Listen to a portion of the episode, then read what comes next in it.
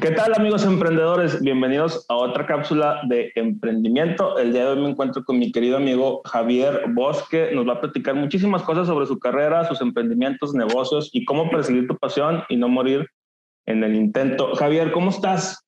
Muy bien, muy bien. Gracias Marco. Gracias por la invitación y aquí contento de estar esta mañana. Me da muchísimo gusto platicar contigo. Eh, veo que eres una persona muy apasionada y que le echa muchas ganas al trabajo. Para la gente que nos está viendo, platícales un poquito de quién eres y a qué te dedicas. Pues bueno, Javier Bosque es una persona sumamente inquieta.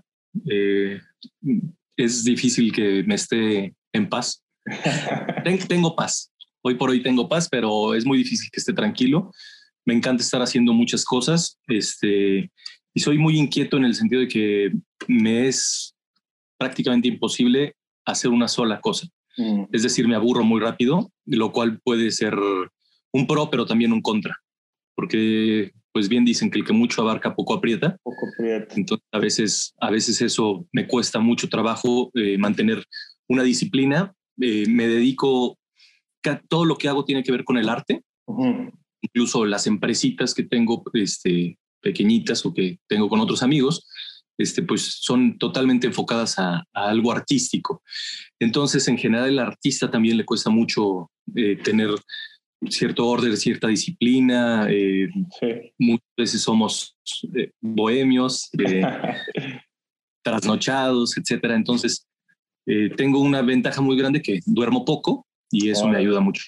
Oye, mira, la gente que nos está viendo no lo sabe, pero cuando yo me estaba poniendo de acuerdo con este Javier para grabar, este, número uno, sí, eh, eh, comprobé que muy movido porque tiene los horarios muy apretados, pero número dos, me andaba diciendo de repente, oye, a las 5 de la mañana no te podrás despertar. Y yo así que, oye, este, pero sí te entiendo que, que este, pues canalizas muy bien esa energía, ¿no? Oye, platícanos, ¿cómo empiezas tú en, en, en el mundo del arte? ¿Cómo empiezas tú en la parte de, porque el artista, pues evidentemente tiene que perseguir su pasión eh, para poder estar un poquito a gusto, ¿no? ¿Cómo te inicias tú en, en esa parte este, de tu carrera?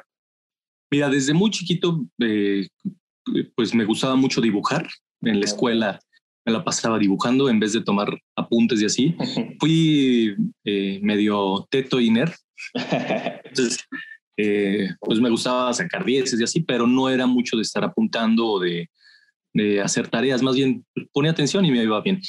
Y, me, y dibujaba mucho, dibujaba mucho. Mientras yo estaba escuchando la clase, me gustaba estar dibujando y como que relacionaba mis dibujos con lo que escuchaba. Y eso siempre lo tuve. Sin embargo, nunca tomé un pincel hasta hace 10 años, poquito más de 10 años.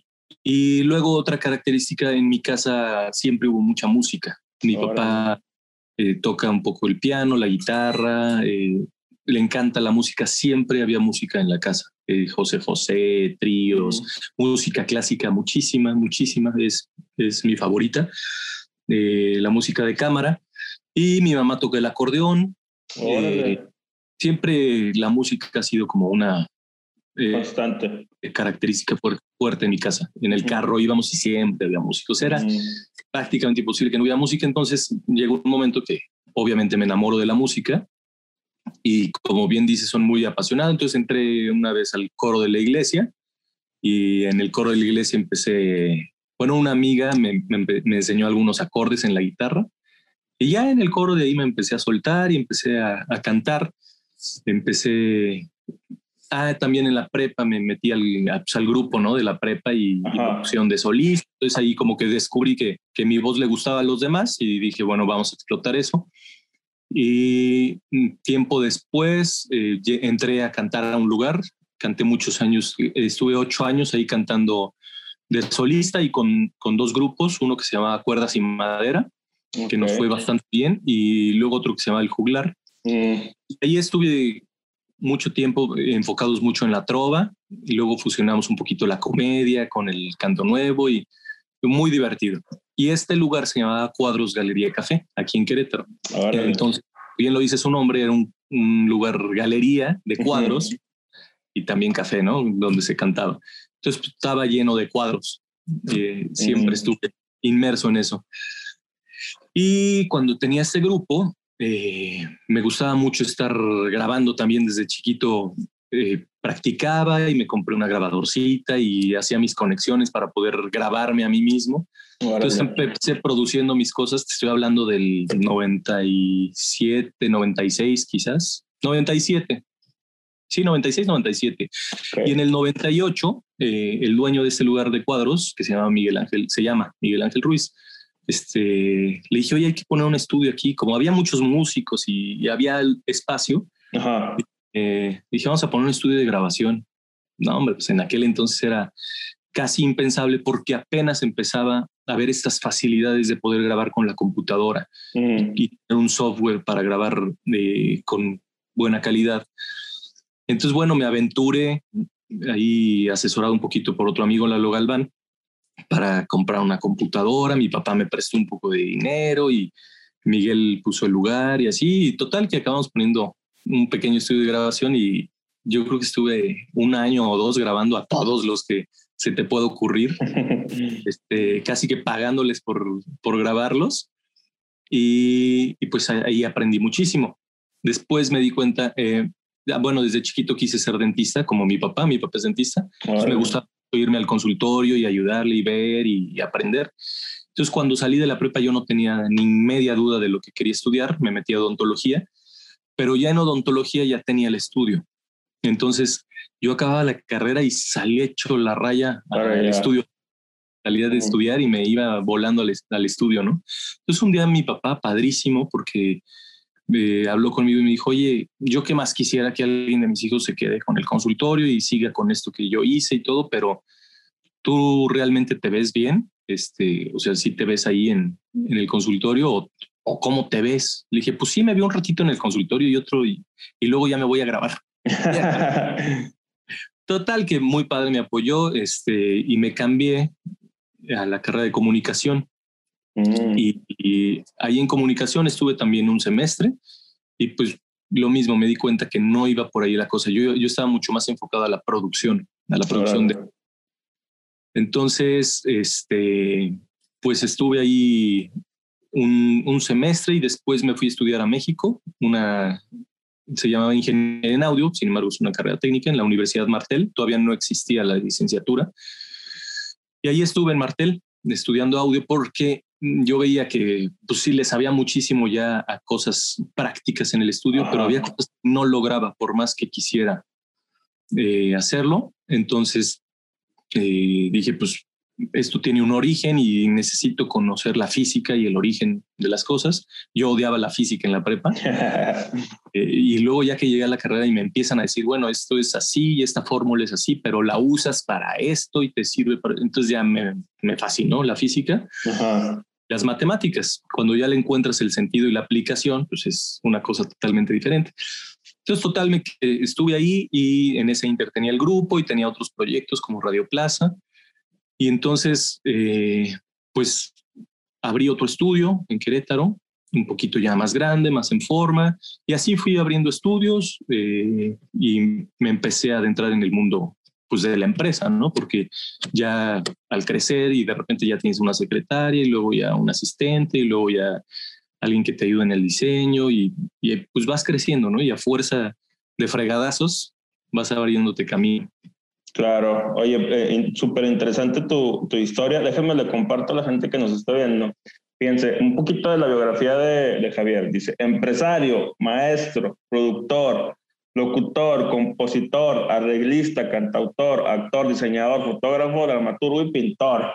Oye, pues le has dado prácticamente todo lo vivo y por haber. Me gustaría preguntarte, ahorita que te estabas también eh, platicando sobre la parte de meterte en los negocios, yo siempre le llamo, o, hago la distinción, le digo a la gente que emprender, la gente nos vamos con la idea de que a lo mejor emprender es querer poner un negocio o hacer dinero, y, y me gusta empatarlo más con la idea de que es empezar algo, ¿no? Y hacerlo con energía y con ganas y con, y con pasión. Eh, ¿Cuál crees tú que es el principal error que comete la gente al momento de empezar sus proyectos, el proyecto que sea?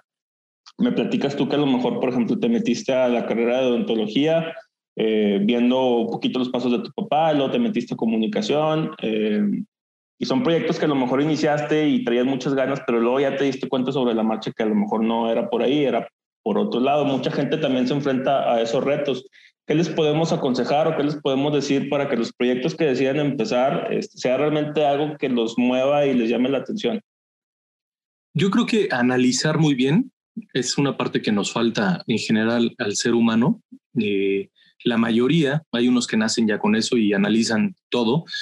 Eh, el riesgo ahí es volverse pesimista, ¿no? Mm. Y, y quedarse en la pura idea y en las ganas y en el intento.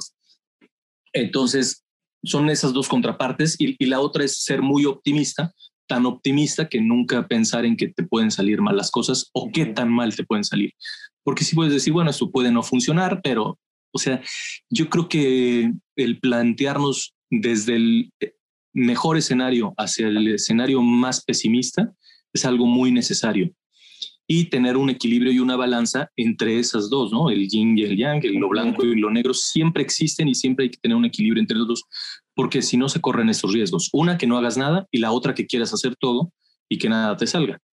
Entonces, yo creo que eso, el equilibrio y la disciplina en la vida de, del ser humano me parece algo vital. Claro, excelente consejo. Oye, ¿cómo ves la parte de los chavos, de los jóvenes?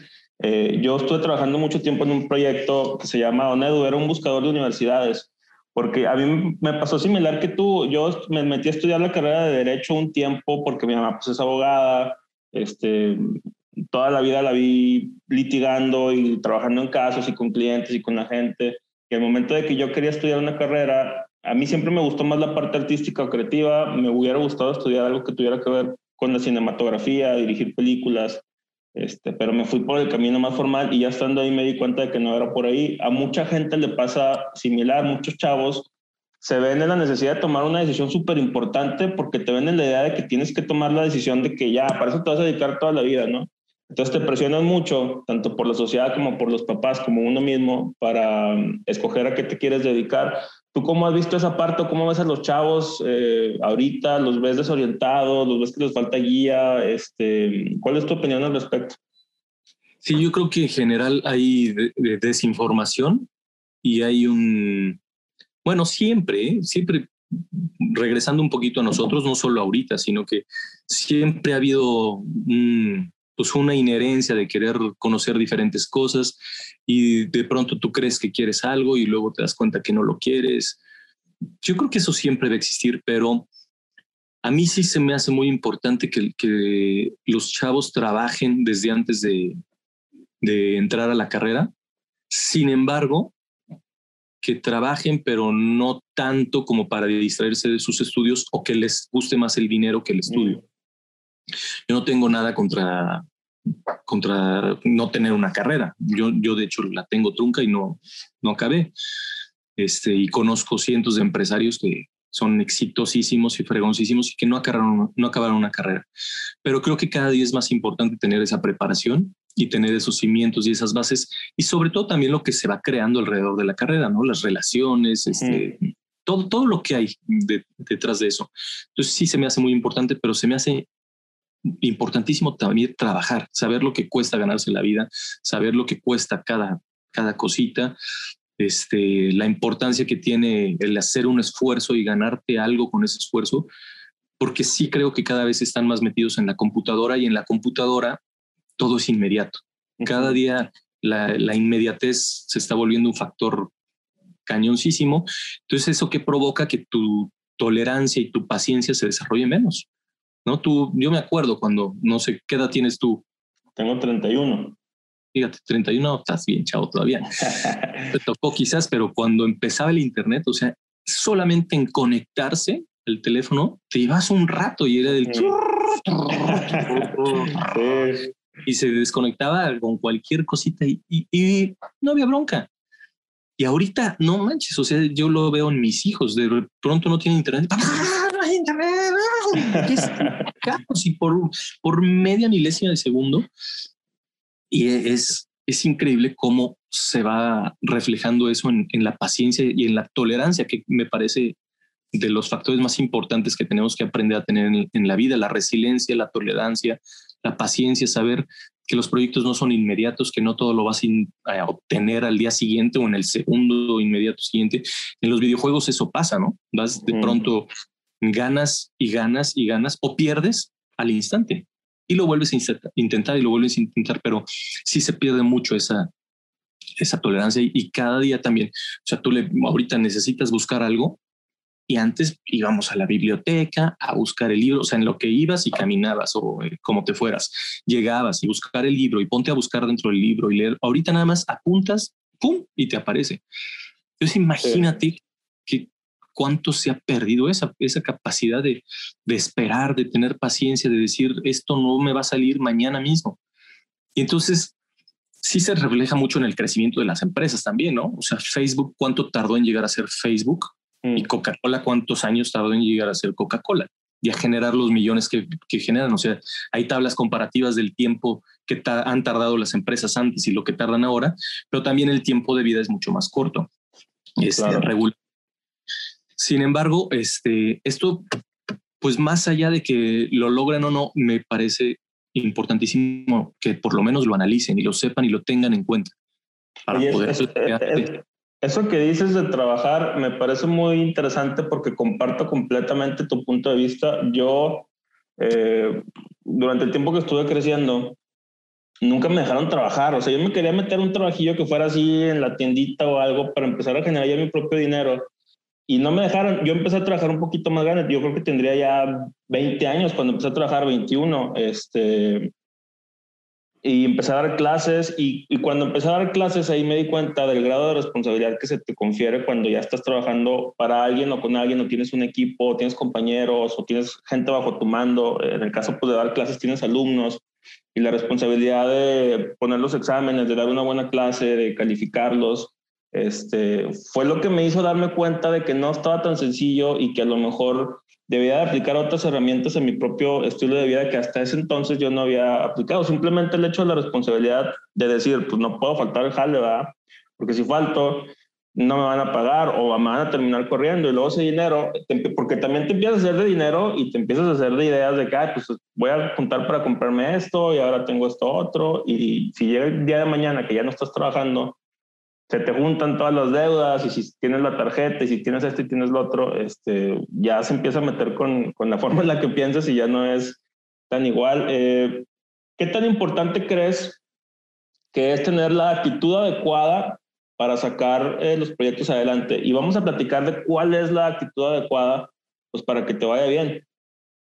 Importantísimo y a mí yo pienso que la actitud adecuada es tener, buscar el equilibrio, buscar la disciplina y el equilibrio. Eh, porque vuelvo a lo mismo, o sea, tienes que tender a ir hacia adelante y buscar siempre lograr los objetivos, pero también saber que existe una parte que puede fallar, el factor humano ah, siempre puede fallar. Es más, el factor existe, ¿no? O sea, hoy quizá querías ir al picnic y eh, llevar a tu novia a un picnic y de repente cae un aguacero. Y entonces ahí tienes dos opciones. La, la, primera es frustrarte y enojarte con la vida y decir, ah, ya salió mal. Y la, y la segunda es reírte y abrazarla y brincar entre la lluvia y eh, me voy a ver muy romántico, ¿no? Pero, este, y, y, y eso, y disfrutar esa lluvia. Entonces, pueden los planes no ser como tú los tenías previstos, pero siempre hay que saberlo, tenerlo en cuenta que puede no ser como tú lo querías y sacarle el mayor provecho eh, a, lo que venga.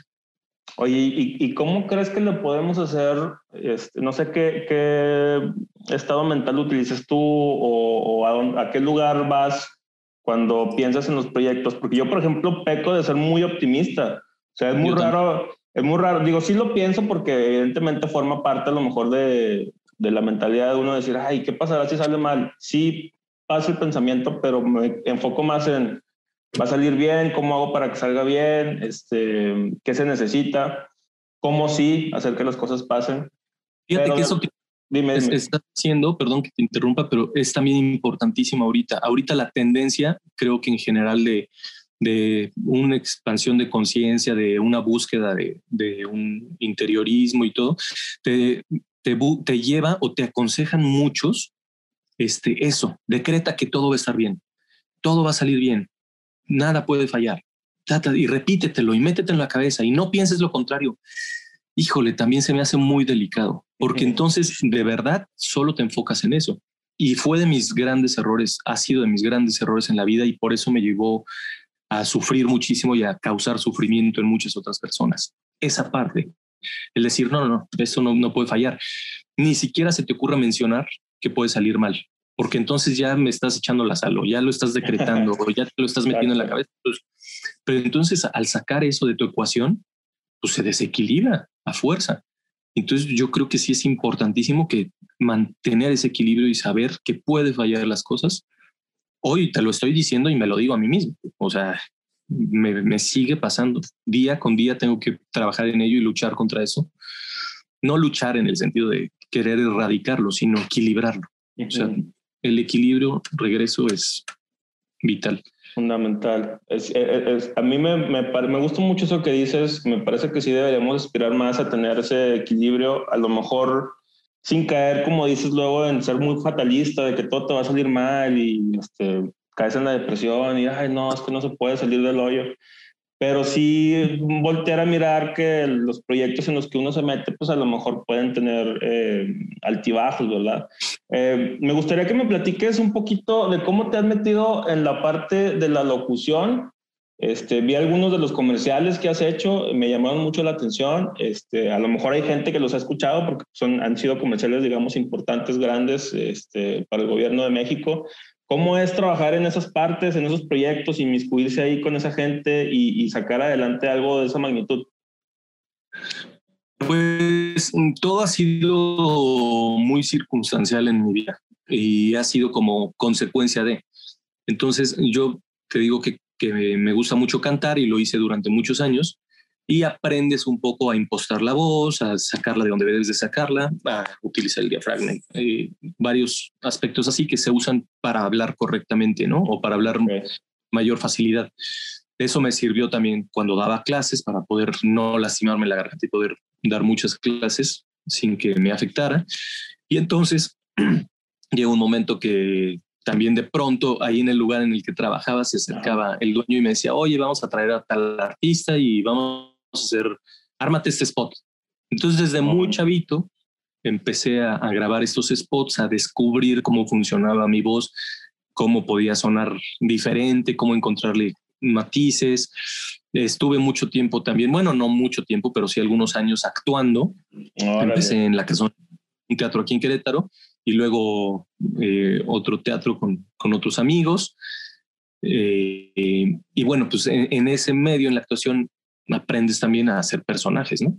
Entonces, para un locutor, creo que esto es lo importante, conocer su voz, saber qué producto es el que vas a vender y crear el personaje o la voz del personaje necesario para hacer esto. Entonces, se va corriendo la voz, este, el boca en boca no falla, y el más efectivo. Y, y fueron cayendo, ¿no? Y llegando de pronto mucho por amigos o por agencias de amigos que, que, decían, oye, ¿me puedes hacer esto?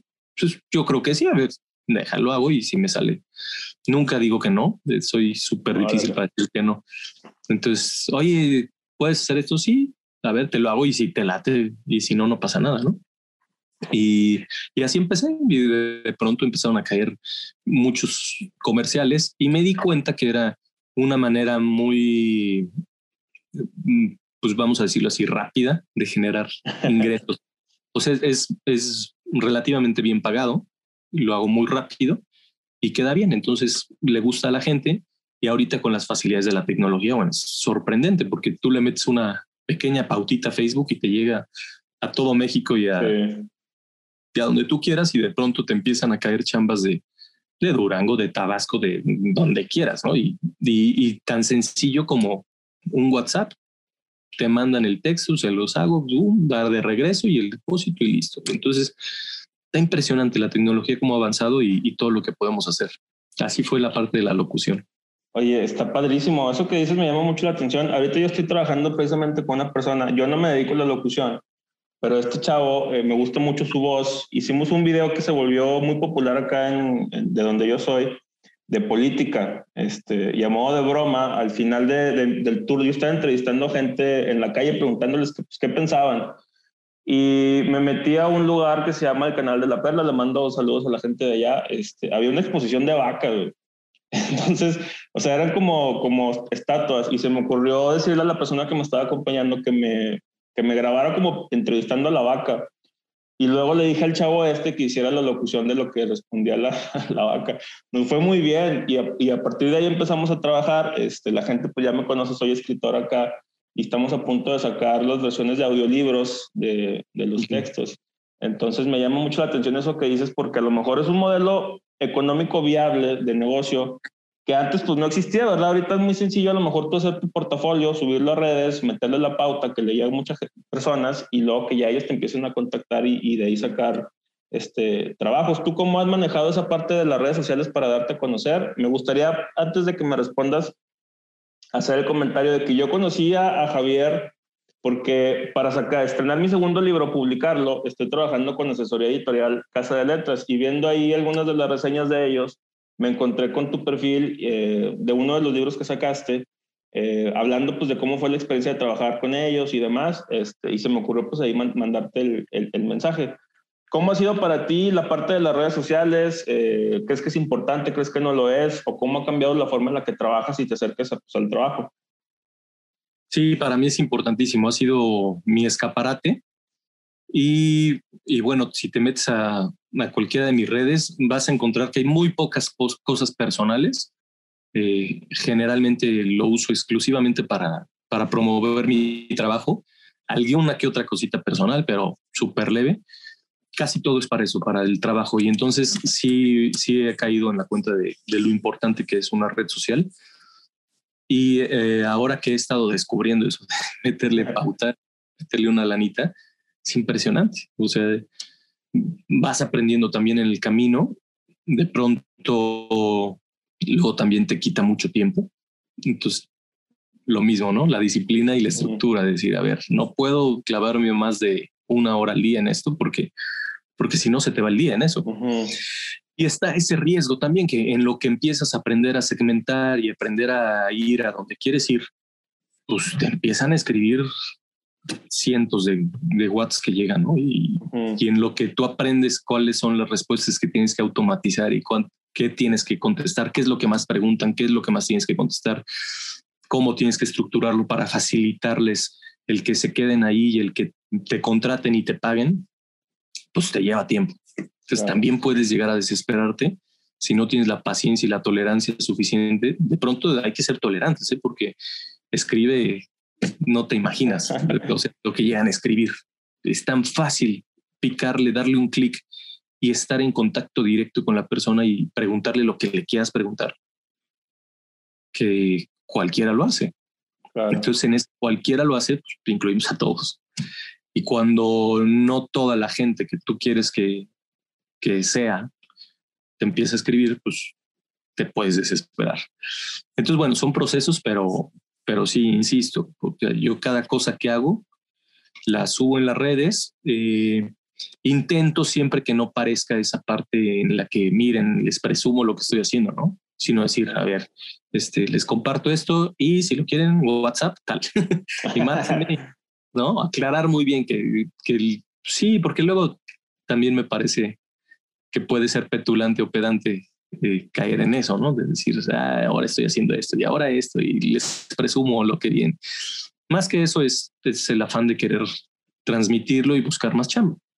Ya, sí, sí te, sí te sigo, te sigo completamente porque pues sí, y luego más cuando pues hasta cierto punto eres una figura pública que de tu, mucho de tu trabajo pues, lo consumen las personas, este, sí puede parecer petulante un poquito decir, ah, estoy trabajando en tal proyecto, ¿verdad? Y la gente a lo mejor lo puede malentender. ¿Cómo ha sido la parte de, de escribir un libro? Este, yo vi que tenías uno, no sé si tengas más, este, no. pero ¿cómo fue, ¿cómo fue eso? Yo, yo el año pasado este, publiqué mi primer libro, todo de manera autodidacta, o sea, yo le escribí el texto, yo lo edité, lo, lo publiqué de manera independiente a través de Amazon eh, y me ha, ido, me ha ido muy bien, empecé a crear contenido, empecé a hacer videos, empecé a entrevistar gente, eh, empresarios, emprendedores, gente con proyectos apasionantes, pues para dar a conocer mi trabajo. Uh, pero todo lo hice yo de manera muy autodidacta y ahorita que estoy a punto de sacar mi segundo libro, digo, y que ya me acerqué acá a la asesoría para hacerlo a lo mejor un poquito más profesional, siempre he tenido yo la curiosidad de todas maneras de aprender a hacer las cosas yo. ¿Tú crees que eso es importante? ¿Crees que es una habilidad que deberíamos de tener y explorar la mayoría de las personas? ¿O crees que viene sobrando cuando haces las cosas? No, yo, yo también creo, soy totalmente así, 100% mm. autodidacta. De hecho, me cuesta mucho eh, tener esa paciencia para sentarme y dedicarle lo que dicen horas nalga para escuchar a otro. este, y, y, ahora, bueno, con los videos en YouTube y con todo, aprendes todo en, en friega, ¿no? pero sí creo que es importante también tener la contraparte. ¿Por qué?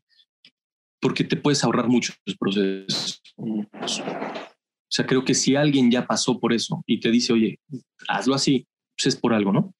También creo que se puede equivocar. Entonces, otra vez el equilibrio. Eh, pero sí, soy muy inquieto y me, me encanta estar descubriendo las cosas y ya después que se me empieza a complicar, como, como el clásico, ¿no? Mexicano que llegan las cosas y el instructivo lo lee hasta el final ya que se le complicó. Empieza a armar las cosas y ya que se complica, te avientas a buscar el instructivo. Eh, eh, pero, pero sí es importante también tener esa, esa necesidad de, de, buscar, esa necesidad de obtener las respuestas por ti mismo, esa necesidad de crecer tú y de así somos, ¿no? Así, así es el ser humano.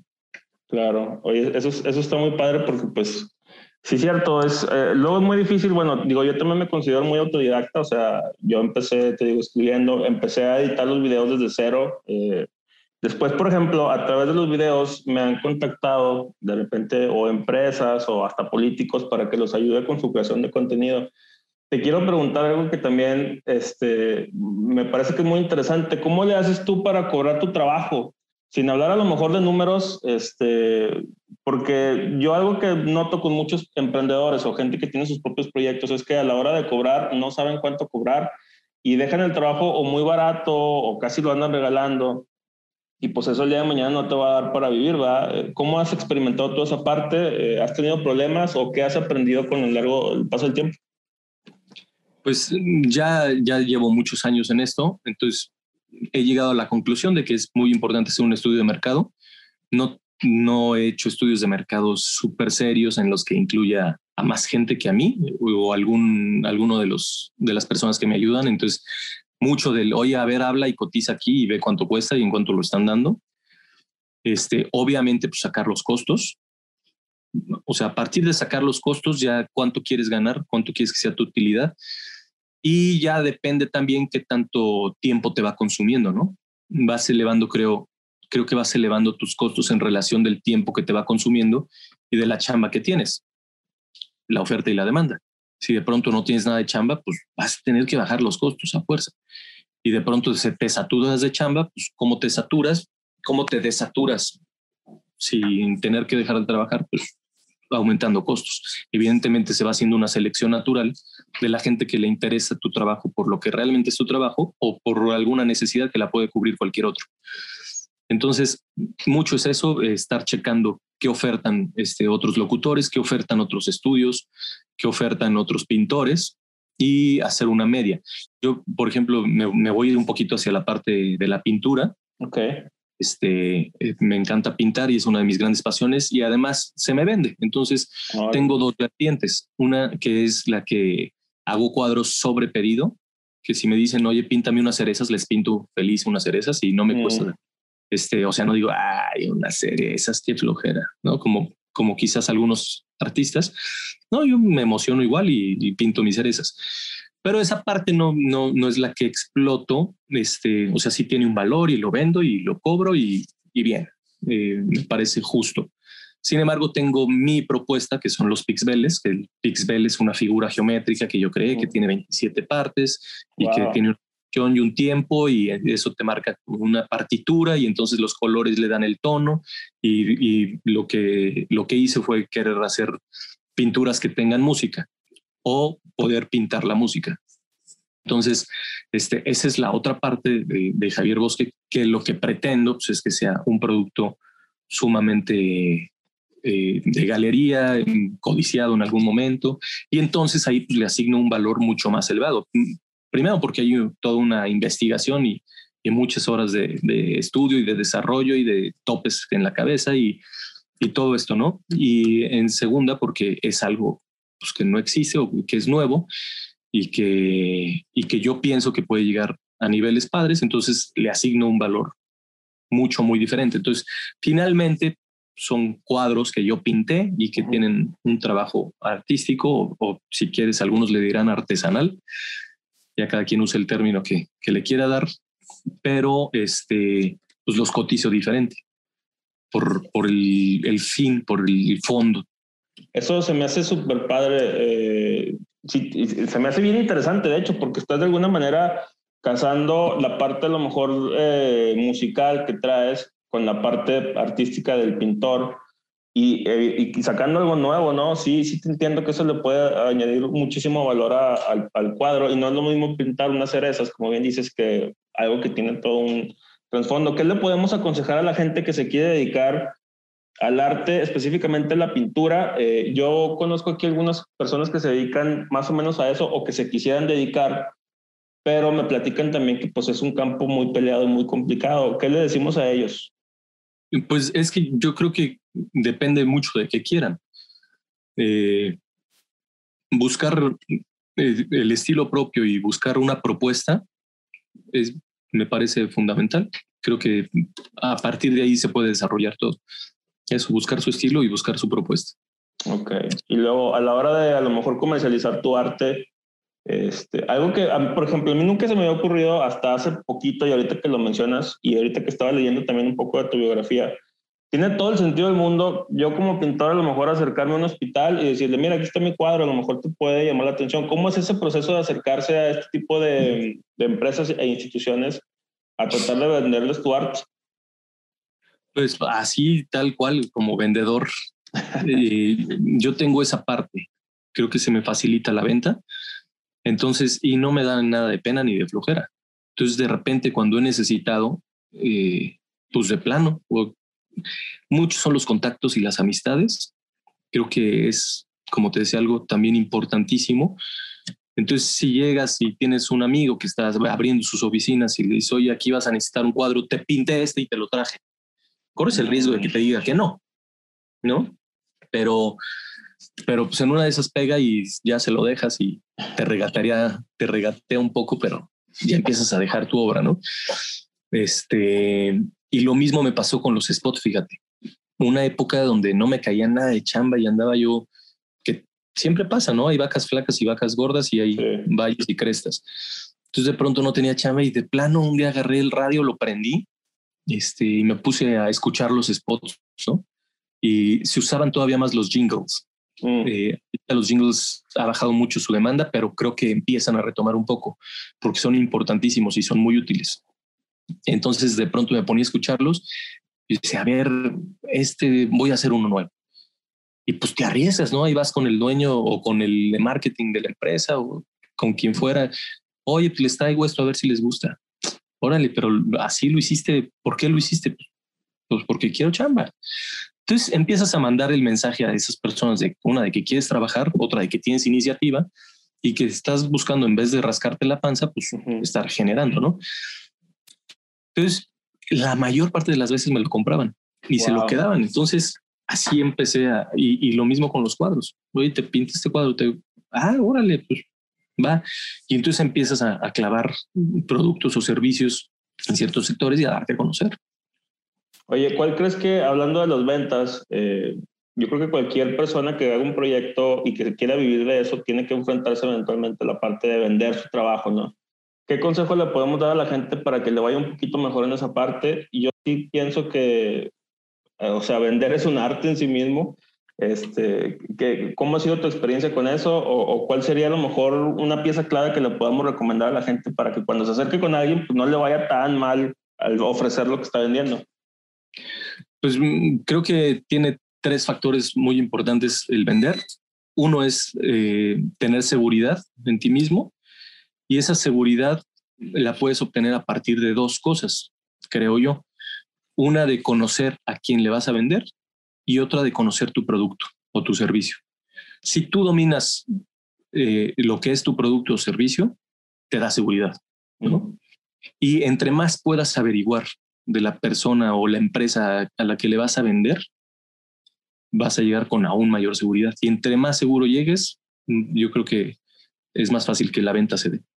Esas tres cosas, tener la seguridad que viene de conocer tu servicio o producto y conocer a tu cliente. Tu cliente. Excelente consejo. Oye, este, antes de terminar, me gustaría preguntarte, retomando algo que te mencioné, pero ya no indagamos, ¿cómo fue escribir tu libro? ¿De dónde nace esa parte de, querer plasmar el texto, eh, compartir una historia a lo mejor con la gente? Te digo, pues yo, me, yo ya me, me gustaría considerarme mismo ya como escritor y es mi profesión y a eso me he estado dedicando. Eh, y escribir un libro no es tan fácil, este, porque pues evidentemente hay muchos factores que, que, que toman parte, ¿no? ¿Cómo fue para ti esa experiencia? Pues fue, mmm, fue tardada, necesitó también de disciplina y fue muy liberante también. Yo escribí ese libro en un momento muy duro en que había perdido todo. Eh, y con todo me refiero a todo. Pasé por un proceso súper difícil de muchos años y entonces en medio de, de, ese dolor y de ese sufrimiento empecé a escribir un, un, libro que se llama Consejos para mis hijos.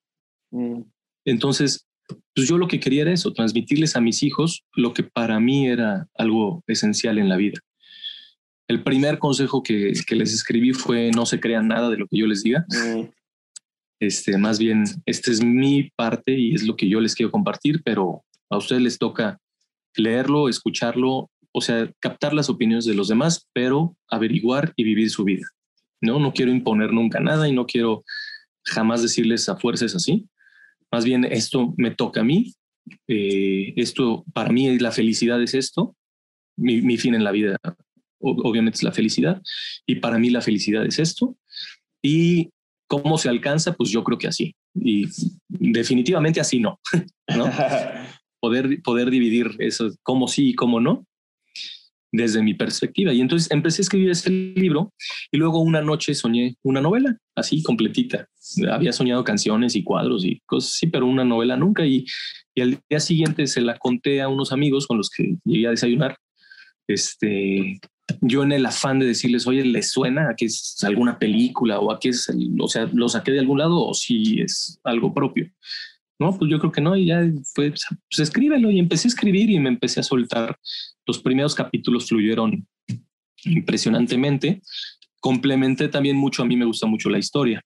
Ah, Entonces, eh, pues fui como entrelazando partes de historia universal dentro del libro, eh, acontecimientos de, la historia, de, de, la historia del mundo, y metiendo también partes de, pues de gente que ha tenido éxito en algunos ámbitos, ¿no? O sea, hay, algunas partes de Edison, hay algunas semblanzas de Gandhi, hay algunas semblanzas de, diferentes personas que han tenido éxito en algunos aspectos y que para ello, pues también han pasado por pruebas difíciles.